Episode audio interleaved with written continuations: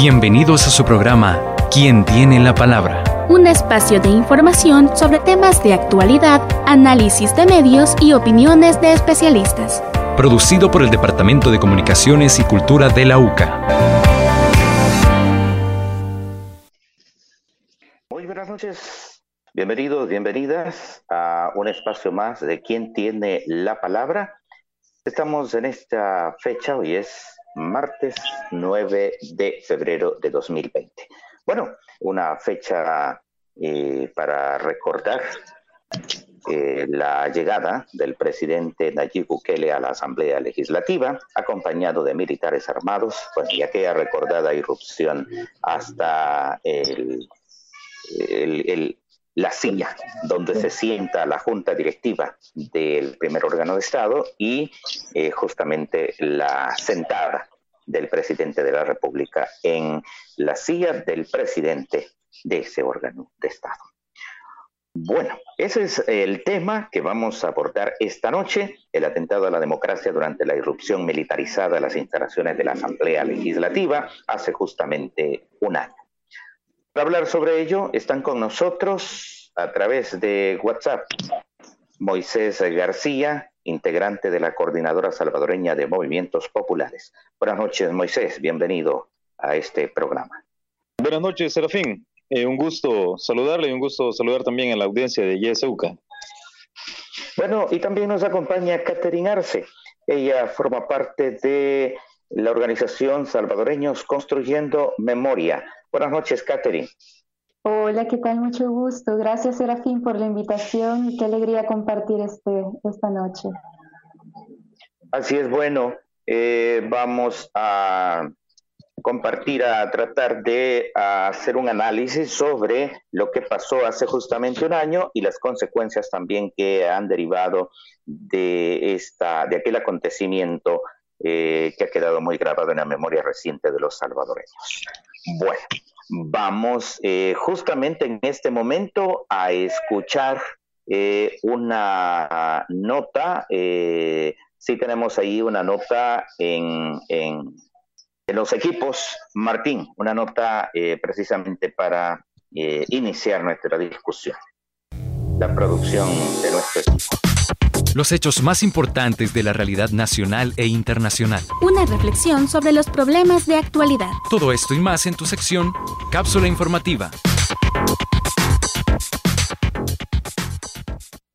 La democracia es un sistema político que defiende la soberanía del pueblo y el derecho del pueblo a elegir sus gobernantes. Un atentado a esta se considera un riesgo a la división de poderes de un Estado y al derecho a elegir del pueblo.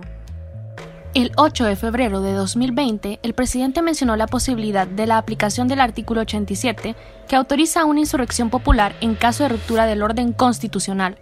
Aunque reconoció que no se llegó a romper para el presidente Bukele, se fracturó, ya que los parlamentarios no acudieron al llamado hecho el día anterior para reunirse y aprobar un préstamo exigido por Nayib Bukele. El 9 de febrero del 2020, pocas semanas antes que el coronavirus golpeara El Salvador, el presidente Nayib Bukele se abrió paso hacia la Asamblea Legislativa rodeado de soldados armados.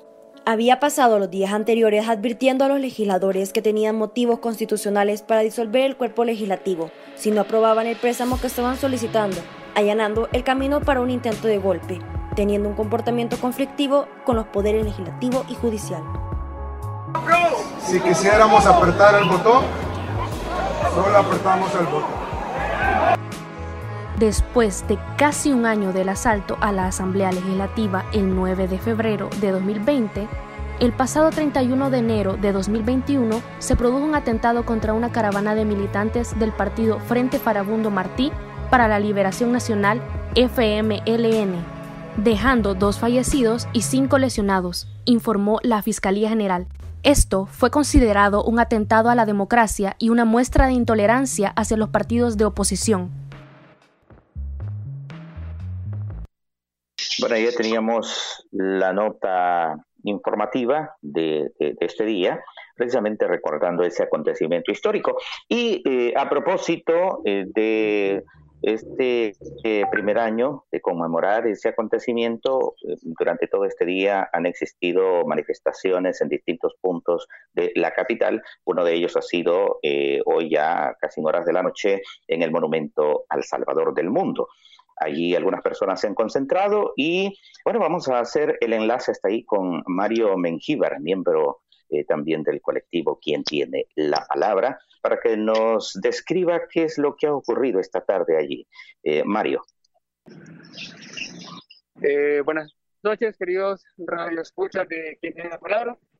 Actualmente me encuentro en el monumento del Divino Salvador del Mundo, donde está concluyendo una de las muchas actividades en recuerdo del el 9F que se han dado durante este día. durante toda esta tarde, a partir de las cinco y media, se reunieron en el Salvador del Mundo de distintos colectivos para recordar todo, lo sucedido, además de conmemorar todos los, actos que ellos catalogan como abuso de poder de parte del Ejecutivo. Se levantó un monumento delante de la estatua del Salvador del Mundo, en el que se honró a todas las personas que ellos catalogan que han caído en la lucha por las libertades además de exigirle al Ejecutivo que cese sus acciones de odio y de represión ante, ante distintos organismos. Eh, por además, las organizaciones se proclamaron diciendo que no darían declaraciones debido a que ese era un evento meramente de recuerdo, no, no de protesta. Hasta aquí me reporte, vuelvo con ustedes al estudio. Bueno, gracias a Mario, Mario Mengibra. Eh, nuestro reportero que está ahí en el Salvador del Mundo, donde todavía se está terminando esta actividad eh, de eh, recordatorio de este acontecimiento allá en la Asamblea Legislativa. voy con ustedes, Moisés y Catherine. inicio con usted, Catherine. Desde, ya hemos visto, digamos, em, escuchamos en la nota lo que ocurrió hace un año con Mario hemos visto lo que estaba, eh, digamos, la memoria que se empieza a construir en torno a esta situación. Eh, Catherine, ¿cuáles, eh, ¿cuáles son los efectos eh, que se han vivido, que ha dejado este acontecimiento durante estos últimos 12 meses? Gracias por darme la palabra, Serafín. Creo que ese día, el 9F, marcó una memoria en todas y todos nosotros lo que muchos recordamos son imágenes que vimos en la televisión, ruidos que escuchamos de helicópteros, toda la, como revivir la experiencia del conflicto armado, de un evento muy tenso, lleno de temor en la población. Y pues ahora que lo vemos en retrospectiva, eh, nos damos cuenta, nos podemos sentar a dialogar al respecto ahora que estamos en este tiempo también de reflexión sobre ese momento. Y pues los efectos que ha generado ese intento de golpe de Estado ha sido obviamente la pérdida de confianza en el Poder Ejecutivo. Se ve una postura muy reaccionaria, muy autoritaria, con rasgos autoritarios que van tendiendo a la violencia política, como decíamos, de un contexto de confrontación. Tristemente esto desencadenó que ya personas que están involucradas también, que, que, juegan un rol en el gobierno, disparen contra otros simpatizantes de otro partido. Y eso es muy lamentable porque implica que ellos están diciendo el diálogo no es posible. Y claro que sí es posible el diálogo, porque eso es lo que ganamos en los acuerdos de paz. Bien. Eh, Moisés, desde los movimientos populares, ¿cómo se interpreta eh, este acontecimiento y esa, esos efectos que se han vivido posteriores? Bien, eh, bueno, ese acontecimiento en, el, en los movimientos ha generado como una situación de alarma, porque todavía en El Salvador ha pasado muy poco tiempo desde que se han firmado los acuerdos de paz y sabemos que muchas de las situaciones que originaron la guerra no han sido superadas. Y eh, también hay eh, otras situaciones que pues no se ha querido hacer las acciones necesarias para que eh, se puedan superar, como el tema de, bueno, algunos hablan de perdón y olvido, ¿verdad? Pero solamente quieren el olvido y, buscan el perdón sin saber a quién se tiene que perdonar. Entonces, esas situaciones todavía están vigentes en el país y con, con, el, con muy poco se puede regresar a estar en, en condiciones que, que, nos pueden complicar, ¿verdad? Eh, ahora, después de eso, hemos visto cómo eh, en el país se ha venido incrementando un discurso de odio porque eh, el presidente realiza este acto en medio de una de un momento en el que había una, una excusa, ¿verdad? Que era el tema de la aprobación de fondos para la para la para la seguridad. Y, eso aparentemente pues no debería de generar ningún problema para, la población. Sin embargo, el presidente lo había estado manipulando como ha manipulado muchas otras cosas, eh, sin generar suficiente información y sin aclarar exactamente los usos de los recursos. Entonces, eso generaba una condición y nos, nos eh, ponía en una situación complicada que se veía que iba a haber un enfrentamiento entre los dos órganos. Ahora hemos ido viendo cómo a partir de ese evento el discurso de odio ha incrementado y muchas personas en el país eh, han, lo, han tomado como que eh, si el presidente pudo hacer esto y queda impune, bueno, entonces cualquiera puede hacer un evento o realizar un evento en donde por una opinión política diferente se pueda atacar a otra persona y eso pues, va a quedar en impunidad.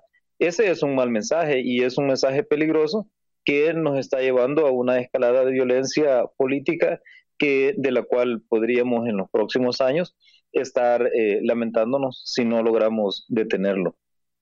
Bien, Catherine, em, durante los últimos años, desde después de la firma de los acuerdos de paz, se venía construyendo, por lo menos eh, diría, si no de manera fuerte, eh, de manera incipiente, una idea generalizada, una intención, digamos, de país de construir un proceso de, paz, ¿ah? o por lo menos eh, tratar de incidir en una cultura de paz. Pero más allá de eso, también el tema de la unificación, digamos, que fueron como valores que surgieron después de la firma de los acuerdos de paz o con la firma de los acuerdos de paz. hay un córtico, se, se, han visto afectados esos procesos eh, o han quedado en el pasado, ha habido un corte después de lo ocurrido, eh, sino, de, sino de lo que ocurrió en la Asamblea Legislativa hace un año, sino eh, con la llegada de este gobierno. Sí, sí, sí. Bueno, Serafín, creo que esto nos convoca a hablar sobre un tema muy importante, y es el de las deudas con las víctimas del conflicto armado. ¿Por qué?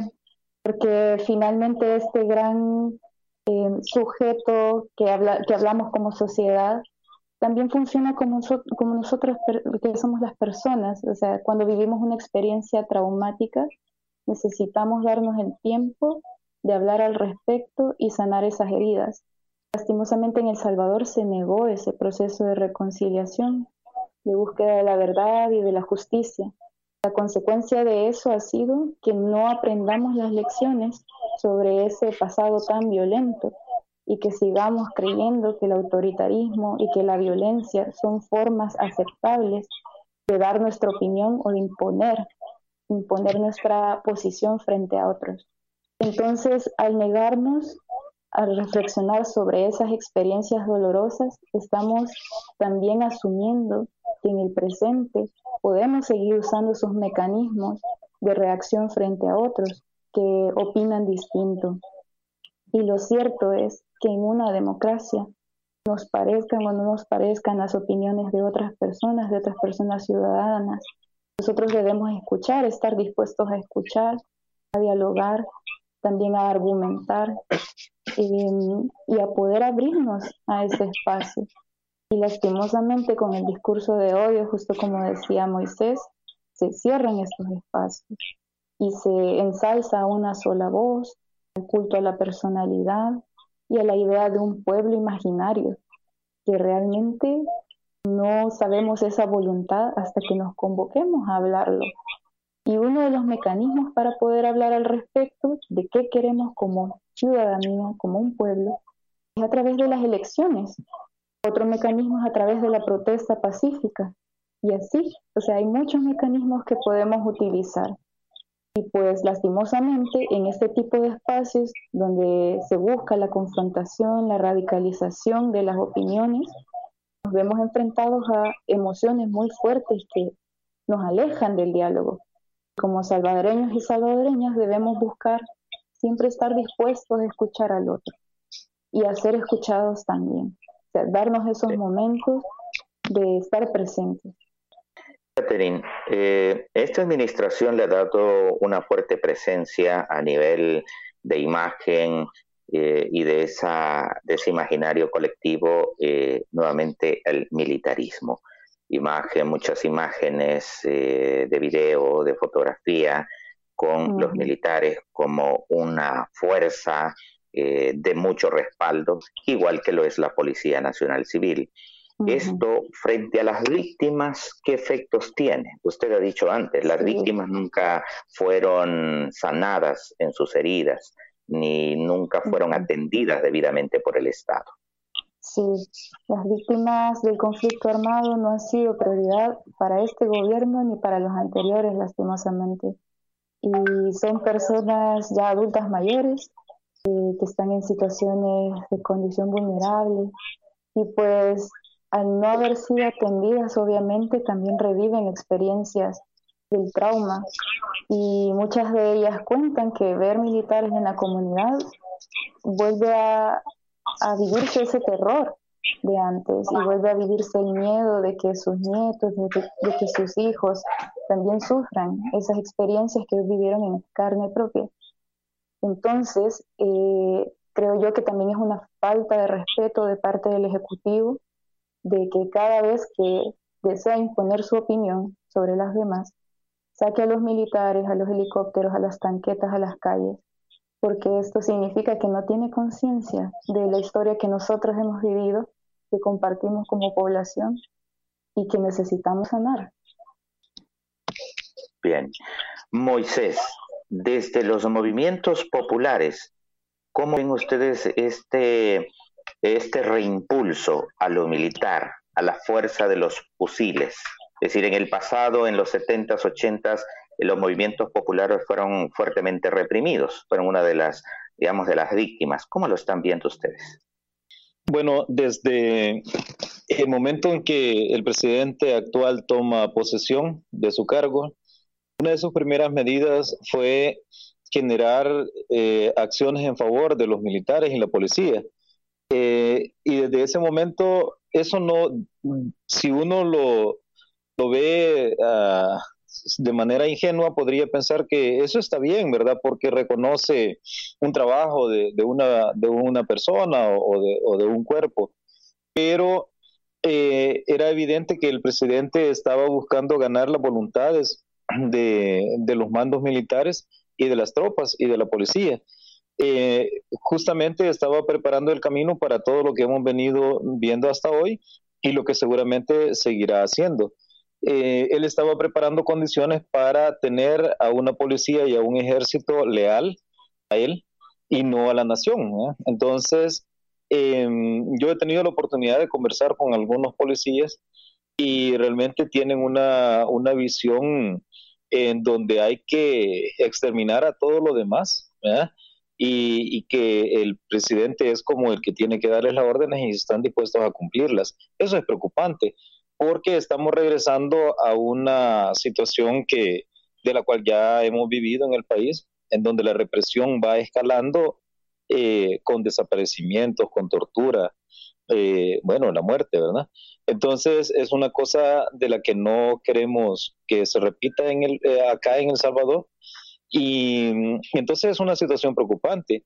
El presidente entonces ha buscado eso como, él tiene, parece que tiene muy claro que va a buscar eh, en estos cuerpos el apoyo necesario para poder imponer sus, sus pensamientos y generar un discurso alrededor de todo lo que él quiera hacer. Entonces, parece que si, si, dentro, si no somos capaces de llegar al pueblo y generar eh, sensibilidad sobre ese tema, eh, vamos a sufrir mucho y, es una cosa que debemos de advertir con tiempo porque no, que, no queremos regresar a esos años oscuros del pasado del cual, del cual venimos como, como país.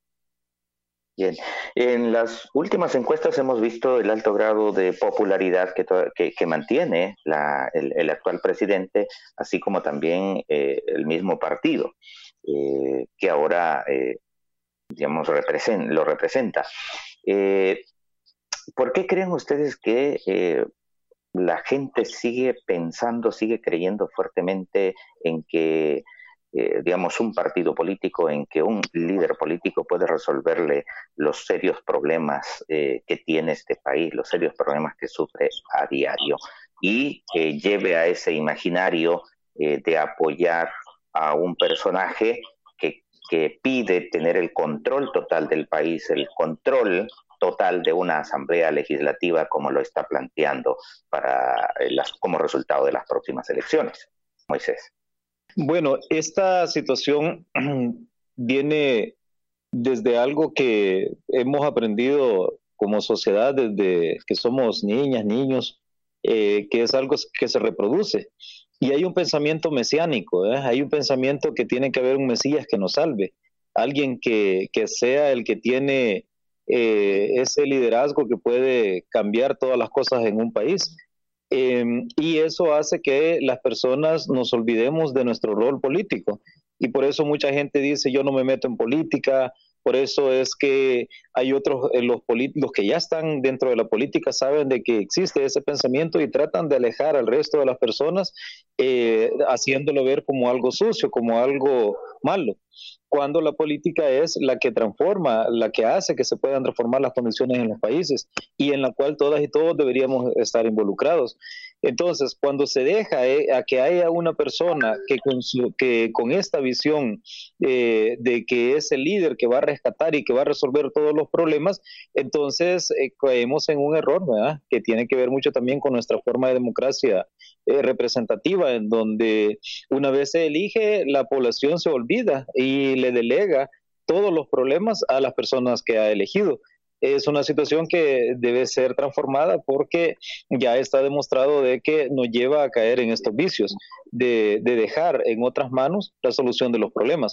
Por lo tanto, eh, parece que es una cuestión de cultura y estos resultados de que una persona pueda hacer una campaña publicitaria en, en relación a o alrededor de una figura ya sea una figura que se crea de forma mediática, ya sea por físico, por, por lo que habla, por, por el tipo de contenido que transmite, genera esa posibilidad de que muchas personas le sigan sin que eso sea realmente algo que va a hacer transformaciones. O sea, nos deja pensando de que si esta persona cumple este perfil, de lo que dice, de lo que habla o de cómo es, entonces tiene la capacidad de resolver todos los problemas que tenemos como país. Eso es falso. Y entonces lo que tenemos que hacer es transformar eso como país, ¿verdad? Porque eh, debemos ser más responsables las personas, los ciudadanos y las ciudadanas, eh, en, construir ese futuro que queremos de, este país. Por lo tanto, eh, la democracia pues, es un elemento, es un, digamos, un sistema que nos permite poder avanzar en esto. Sin embargo, la democracia representativa nos hace caer en este vicio de pensar en, falsos líderes y este presidente actual que tenemos eh, es justamente ese, un falso Mesías que está engañando a la población y llevándonos a, una situación de enfrentamiento entre nosotros mismos, entre el pueblo, eh, que es muy peligroso. Eh, Catherine, en 2019 recuerdo una encuesta de la UCA, una encuesta de evaluación de, del año, de fin de año, eh, me llamó la atención un dato que aparecía ahí, es que casi la mitad de la población eh, que había sido encuestada decía que estaba decidida incluso a sacrificar algunos de sus derechos eh, democráticos con tal de resolver los problemas que sufría, violencia, problemas económicos, falta de empleo, etcétera. ¿Por qué la gente llega a pensar de esta manera? Uy, qué complejo. Bueno, coincido con Moisés que toda esta situación de cómo vivimos la ciudadanía tiene que ver con la cultura. con cómo fuimos criados, lo que aprendimos, nuestra historia compartida. Pues de ese mismo modo, cuando hay alguien que nos impone el miedo, pues obviamente nos sentimos victimizados y obviamente vamos a ceder en ese enfrentamiento cuando no somos conscientes de nuestro valor como personas, como ciudadanos y ciudadanas. Entonces, eh, sí, este tipo de encuestas suelen reflejar ese mismo miedo, porque esas amenazas que estos personajes lanzan contra otros, contra el que han construido como enemigo en la narrativa, pues también en algún momento podrían venir contra mí si yo me niego a colaborar, si yo me niego a ceder. Entonces es el mismo mecanismo de violencia, de cuando una persona presencia actos violentos en su familia, en la comunidad, y obviamente se siente intimidada. Pero ¿qué podemos hacer al respecto? Pues tomar conciencia de que realmente este funcionario se debe al pueblo, a la ciudadanía, y que el marco que corresponde al que se debe es a la garantía de derechos, de derechos humanos. No se debe a intereses particulares, no se debe a necesidades inmediatas. No, debemos construir ya una forma de crear política que vaya a la raíz de los problemas sociales, que resuelva esas situaciones. Necesitamos ya políticos realmente conscientes y comprometidos con las causas sociales. Bien, vamos, son las 7 con 31 minutos, vamos a ir a una pausa. Es momento de un corte comercial, me dice Martín, en los controles principales. Y cuando volvamos, eh, tendrán la participación nuestros amigos Radio Escuchas. Ya volvemos. Estamos teniendo con nuestros invitados de esta noche, en el que estamos abordando eh, el atentado a la democracia durante la irrupción militarizada de las instalaciones de la Asamblea Legislativa el 9 de febrero de 2020. Están con nosotros a través del WhatsApp Moisés García, integrante de la Coordinadora Salvadoreña de Movimientos Populares, Catherine Arce, de el Movimiento Salvadoreños Construyendo Memoria, y ahora se nos une en esta segunda parte el profesor universitario Danilo Miranda. Buenas noches, Danilo. Eh, buenas noches, Serafín. Un gusto estar con Moisés y Catherine en su programa tan escuchado en YSUCA. Gracias por la invitación. Bueno, a ver, mientras eh, damos los teléfonos, a ver si hace un ajuste ahí de mayor cercanía al micrófono, Danilo. Este, bienvenido al programa. Eh, le pido allí a Martín que me apoye con el recordatorio de los números telefónicos a los cuales pueden eh, llamar y también la plataforma de redes sociales de, este, de, de, de la YSUK. Martín. Serafín, buenas noches también a los invitados y a toda la audiencia. Los números son el 2275-9501 y el 2275-9502. Además tenemos el WhatsApp, el 7571-2779. Ya hay una llamada inclusive, Serafín. Ah, bueno, bueno. Eh, vamos a habilitar entonces esa llamada, eh, aunque tenemos una pregunta pendiente allí eh, para recibir a Danilo, cómo ha cambiado el país después del 9F, es decir, después del 9 de febrero de 2020. vamos a darle paso entonces a la llamada telefónica. pedimos ahí que sean concretos con las participaciones. Buenas noches, adelante. Adelante, buenas noches. Buenas noches, un placer, caballero. Voy a ser breve. Quiero recordarle a sus invitados que muchos colectivos de ellos votaron por el actual presidente. No fueron cuerdos al analizar todo lo que ofreció. Ahora bien, les recuerdo que han presentado una solicitud de institución porque tiene problemas mentales. Yo siempre lo he dicho así y hay que formar psiquiatras. Sus entrevistados no han hablado nada al respecto. Solo quiero recordarles que muchos de ellos, de sus colectivos, llevaron al actual presidente a la, a la silla presidencial y hoy que lo estén criticando estoy de acuerdo con ellos. Pero tenemos candidatos con ese problema mental, caballero, como el que va de nuevas ideas, que le dijo a la gente que va hacer una calle diaria en San Salvador. Solo un loco le puede creer y yo espero que los diputados del frente apoyen esta petición de institución mental del presidente porque hay muchos indicios que dicen que el caballero tiene esos problemas. Solo le puedo recordar cuando dijo hace un año que había hablado con Dios y que me diga cualquiera de ustedes cuándo han escuchado que Dios les habla. Lo podemos escuchar en el corazón, pero no una voz como ustedes me están escuchando. Muchas gracias. Bueno, gracias por participar. Eh, si no hay más llamados, vamos a darle paso. ¿No hay, Martín? Sí, hay llamada en este momento. Vamos a darle paso. ¿Hay alguien en línea? Ok. Adelante. Bueno, se nos quedaron callados, Serafín. Adelante. Ah, bueno. Bueno, ok, gracias. Eh, entonces, damos los micrófonos a Danilo. Y la pregunta es, eh, sigue siendo, ¿cómo ha cambiado el país, Danilo, después de ese acontecimiento, de esa irrupción eh, con los cuerpos armados a la Asamblea Legislativa del 9 de febrero de 2020? me parece, Serafín, que es un hecho que supuso un parteaguas en la historia reciente de El Salvador independientemente de cómo lo consideremos, si fue un intento de golpe de Estado, si fue, eh, que es lo que es mi hipótesis, eh, o una puesta en escena, o una presión. Eh, pero el hecho es que hubo una ruptura del orden constitucional, porque ese hecho quedó impune.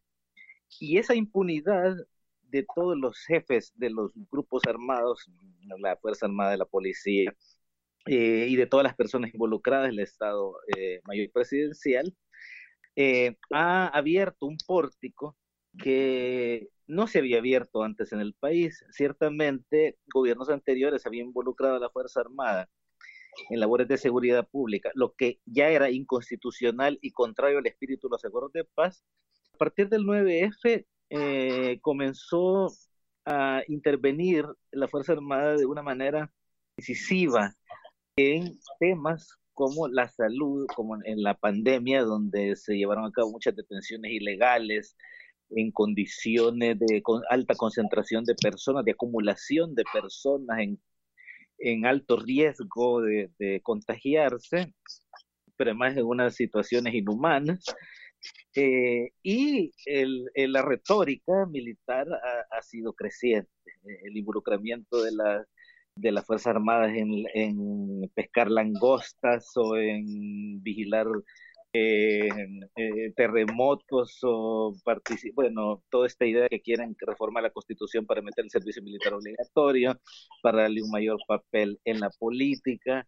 Eh, se ha abierto definitivamente un, o se ha allanado el camino al autoritarismo a partir del 9F, sobre todo a partir de la impunidad del 9F, porque es evidente que se trató de algo tan grave donde merecían caer eh, cabeza, o sea, eh, incluso ser procesados por, por, por, por delitos eh, diversos. estamos hablando de un hecho atroz con francotiradores, con la ocupación de uno de los poderes del Estado.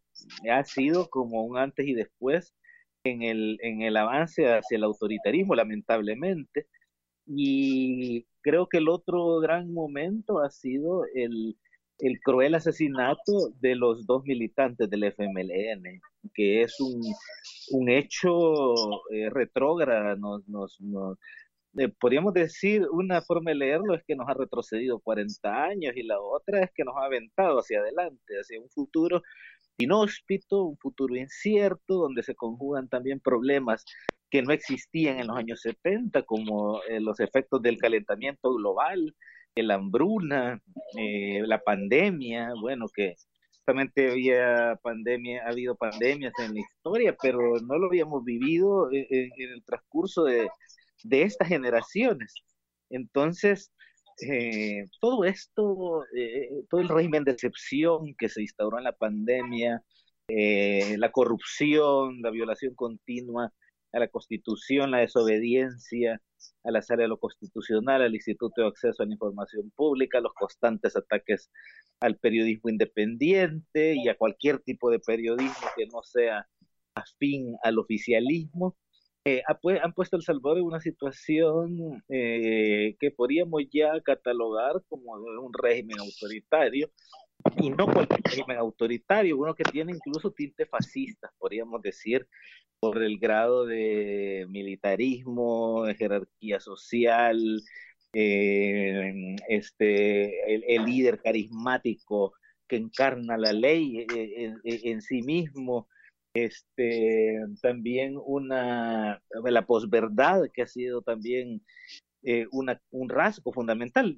No quiere decir que los políticos no hayan mentido antes.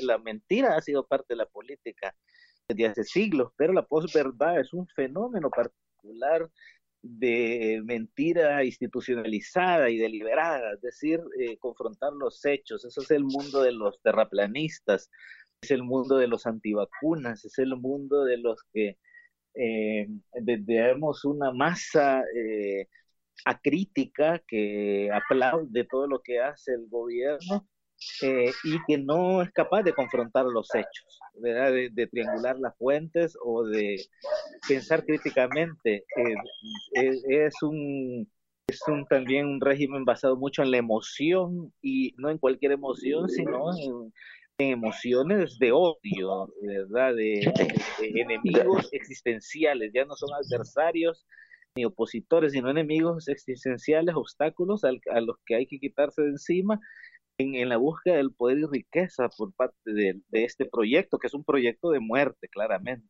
Danilo, les decía eh, hace un momento a Moisés y a Catherine, eh, recordaba la encuesta de la UCA de, de, evaluación de año de 2019, donde me llamaba la atención un dato donde eh, casi la mitad de la población decía que estaba dispuesta a sacrificar algunos de sus derechos por tal de, de ver resueltos algunos de sus problemas importantes. Decía la pregunta, ¿Por qué la gente llega hasta eso? Es decir, hasta el límite de sacrificar algunos de sus derechos. Un sistema democrático de derechos. Es una, es una acumulación, Serafín, de rabia, de odio, por eso te decía, emociones más que razonamientos. Es que ciertamente las personas están decepcionadas con eh, los gobiernos anteriores y están dispuestas, pues, en ese odio a, aceptar un proyecto eh, que se fundamenta en, siempre en el futuro, en promesas, pero que no resuelve los problemas, eh, que se basa mucho en grandes redes de clientelismo, como por ejemplo eh, la, entrega de los paquetes, que además se ha hecho sin mucha transparencia, pero, pero también una propaganda omnipresente por parte del gobierno, un gasto eh, tremendo en, en, todo tipo de, o sea, hablamos de propaganda tradicional en los medios de comunicación, eh, el propio, un propio periódico, noticieros nuevos, todo en función del gobierno, además de los, del aparato eh, digital de ataque y de descalificación de adversarios más el espionaje y el seguimiento y, e intimidación de la oposición. Entonces, eh, tengo la impresión de que hay más, eh, se ha generado la, la, idea de que este gobierno tiene más apoyo de lo que realmente tiene. Quiere decir, eh, no niego que tenga apoyos importantes el, este proyecto, pero claro, eso se infla, por supuesto, cuando dice el 97%, el 98% versus el 2%, pero ves al presidente que todo el tiempo está pendiente de lo que ese 2% haga. Es producto de la narrativa que se está estableciendo. Danilo, eh, tenemos llamadas telefónicas. Vamos a, escuchar, eh, porque tengo ahí dos llamadas telefónicas, dos o tres llamadas telefónicas pendientes. Buenas noches. Adelante. ¿Aló? Adelante. Adelante, le escuchamos. Bienvenidos a sus invitados. Fíjense que yo pude observar, porque yo a mí me gusta ver las plenarias de la Asamblea Legislativa, que este señor presidente, antes de que allanara la Asamblea Legislativa, insultaba a los diputados, incluso que el canal S19 que ha comprado, eh, con tanto dinero que les ha proporcionado, fíjense que les decía basura, en inglés les decía malas palabras entonces este señor en muchas ocasiones antes de que, del allanamiento dijo que iba a votar a los de la, diputados de la Asamblea Legislativa. Cada rato decía que los iba a sacar. Hasta que llegó a la Asamblea y, la allanó. ¿Eso qué quiere decir? Un golpe de Estado. Por lo tanto, este señor, fíjese que un oyente dijo en la mañana que él excusó y dijo, todo fue domingo y no era allanamiento. Ya todos los abogados del diablo que tiene alrededor del presidente ya saben que allá no. Para mí hubieran quitado de inmediato al señor de la Fuerza Armada, lo hubieran destituido, porque él no tiene ningún derecho a hacerle caso al presidente. ellos están para el pueblo, para defenderlo y no para cuidar al presidente y hacer quizás hasta asesinatos. Muchas gracias y feliz noche. Feliz noche. Vamos a la siguiente llamada. Adelante. Bueno, parece que parece que se cortó ahí. Ok, eh, volvemos entonces aquí con nuestros invitados. Eh, Catherine, ¿qué, ¿hacia dónde va este país? ¿Hacia dónde ve ese futuro? ¿Cómo ve ese futuro? Quiero dar mi opinión. ¿Tenemos llamada, Serafín? Ah, parece que sí. Tenemos entonces otra llamada. Escuchemos. Adelante, adelante. Gracias, licenciado. Mi opinión es que sería todo el mundo no se pronuncia. Este señor presidente que tenemos es muy autoritario. Eh, pues él pretende quedarse como un rey en el país ¿verdad? Imagínese, camina en, eh, él no camina en cemento, sino que solo en, en sus alfombras rojas. Entonces, todos los jóvenes, como los invitados que usted tiene, tienen que pensar, yo creo que están arrepentidos de haberle regalado el voto, porque todos los colectivos votaron por él, todo. Y gente que, una amiga que tengo que es periodista, daba lástima, gente adulta, en el parque cuando tomó posición llorando hincado y, y con los brazos abiertos dándoles infinitas gracias al Señor por haber quedado de presidente este señor que no ha hecho nada, nada. Los planes de él no existen. Solo a la loca trabajan. Entonces, las personas que me están oyendo, por favor, voten por el partido que quieran, menos por nuevas ideas, porque esto va cada día y más en el abismo. Eh, somos impagables la deuda que nos, a ellos nos va a dejar. Buenas noches. Buenas noches, gracias por su participación. ¿Hay alguien más en línea? Sí, buenas Martín? Eh, ¿O algún mensaje? Y a los jóvenes, eh, lo preocupante es que en nuestro pueblo, en nuestra gente, hay mucha que no reacciona no mira, no analiza, porque una cosa es lo que los funcionarios dicen, porque les conviene, porque el presidente le conviene, pero es otra cosa lo que nosotros estamos viviendo, lo que estamos sufriendo. Tenemos que ser capaces de ver la realidad entre lo que él dice y en lo que en realidad hace y ser capaces de escoger de verdad las personas que nos van a representar y que nos deben de permitir participar también, porque no podemos tener a alguien que no tener como que es el papá, ¿verdad? Que nos va a dar solo órdenes. Entonces lo preocupante es que la gente no quiere reaccionar, tenemos que hacerlo pensar y analizar lo que están haciendo. Buenas noches y gracias. Buenas noches, gracias por su participación. Vamos a la otra llamada. Buenas noches. Adelante. Buenas noches. Yo le llamo Adelante. Tepeque. Lo, este, solamente mi opinión es que no solo a los jóvenes engañó este señor, sino que también gente adulta, gente mayor, a veteranos de guerra les ofreció pagarles una, aumentarles la pensión y entonces se llevó mucho, mucho gente veterana, gente que luchó, que fue, que luchó en las luchas y se fue de bruces, este, creyéndole a él todas las mentiras que les, les dijo, todo lo el fanatismo. Yo, de mi orgullo, mi orgullo es que yo no le he dado el voto a ese señor y nunca se lo voy a dar jamás. Mejor le doy el voto. Si no, se, si no le doy al, al frente, el voto se lo puedo dar a los nuevos partidos que darles oportunidad que van que para que trabajen.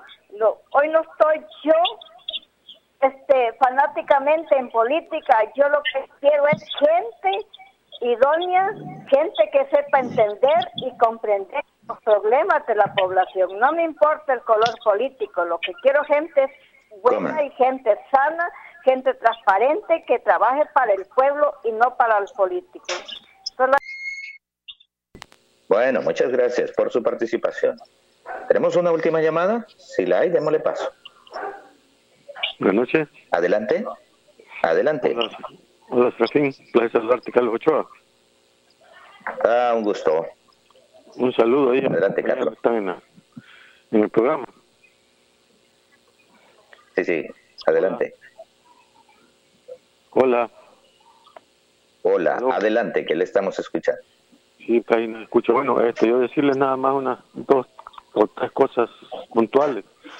Que aquí en El Salvador el problema es el siguiente que necesitamos más inducción en la educación de la gente para que pueda entender el problema que estamos viviendo. Ya se sabe que nosotros este, estuvimos en la guerra desde el 70 para este tiempo.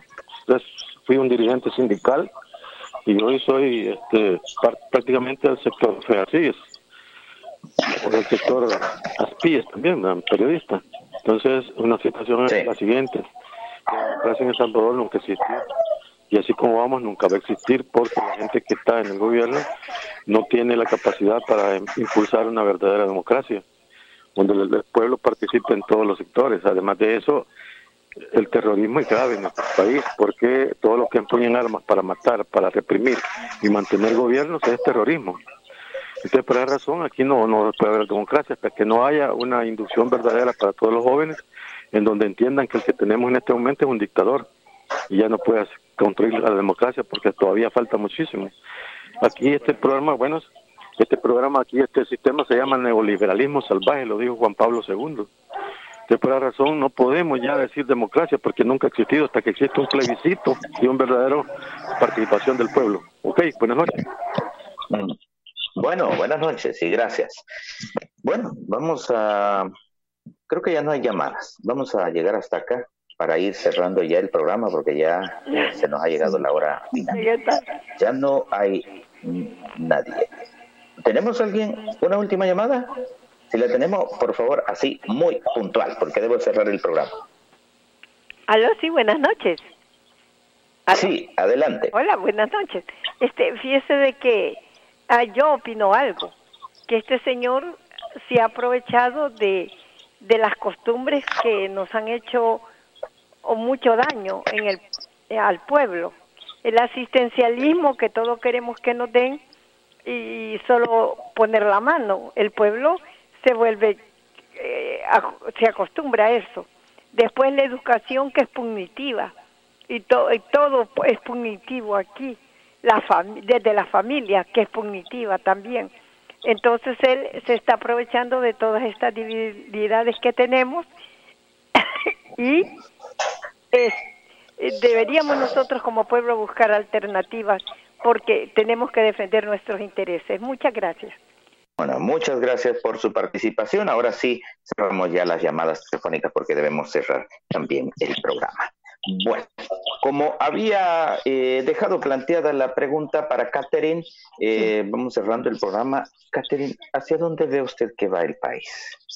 ¿Hacia dónde vamos? Pues mira, yo quiero agradecer a las compañeras que participaron, también a los compañeros, porque ellos son el país al que vamos, a personas atreviéndose a llamar a una radio y decir, yo pienso esto, yo pienso que me equivoqué al apostar por esta persona, yo pienso que lo podemos pensar mejor. O sea, ese, ese paso de reflexionar nuestra forma de ser ciudadanía creo que es el país al que vamos, en el cual sí son posibles los garantizar los derechos humanos para todos y todas. Entonces me llena de esperanza escucharles, o sea, y reflexionarlo tanto. Y yo creo que ahora estamos viendo ya los primeros como pasos, que la gente se haya organizado para ir a las plazas, para hacer los carteles, para hacer las consignas, la marcha, todo para decir no al autoritarismo, porque no tiene nada nuevo el autoritarismo en El Salvador ni en ningún lugar del mundo. Eso ha sido precioso, o sea, ver las fotografías, los videos, ver todo el esfuerzo que está haciendo también el periodismo en El Salvador. Creo yo que ese país hacia el que vamos lo vamos a soñar juntos, en esos espacios compartidos, esos espacios en los que dialogamos, que nos cuestionamos también nuestra postura. Pues como decía también Moisés y Danilo, es un proceso en el que vamos y que cada persona debe asumir. Y pues el 28 de febrero también va a ser una apuesta a ese país al que vamos. Bien. Gracias, Catherine. Y bueno, por cuestiones de tiempo, pues debemos llegar hasta aquí con el programa. Eh, agradecer, primero agradecer a quienes nos llamaron, a quienes participaron. Eh, por, por, hacer esas, esas, llamadas y compartir con nosotros sus ideas. Segundo, pues eh, también agradecer a Moisés, a Catherine y Danilo eh, por también estar compartiendo con nosotros sus puntos de vista respecto a este tema, ¿verdad? Así es que muchas gracias, Danilo. Gracias por la invitación y por este espacio y coincido con Catherine, hay, hay una juventud este, muy comprometida que genera mucha esperanza y la lucha continúa, pues está abierta la historia y nada se puede dar por cerrado. Bueno, gracias Moisés. Bueno, gracias y buenas noches para todas las personas que nos han escuchado y un llamado también a que sigamos reproduciendo el mensaje. Este es un trabajo de hormigas que tenemos que seguir haciendo para que más personas vayan eh, viendo de otra manera la realidad y también involucrándose para transformarla. Esto no es, no es una cuestión milagrosa, no es automático, tenemos que trabajar. Bien. Catherine. Sí, Serafín, muchas gracias por el espacio y pasen buenas noches. Bueno, buenas noches. Eh, gracias también a Martín Posada por el apoyo desde el control principal y por supuesto a nuestro equipo de producción. Pasen todos y todas una feliz noche y feliz descanso.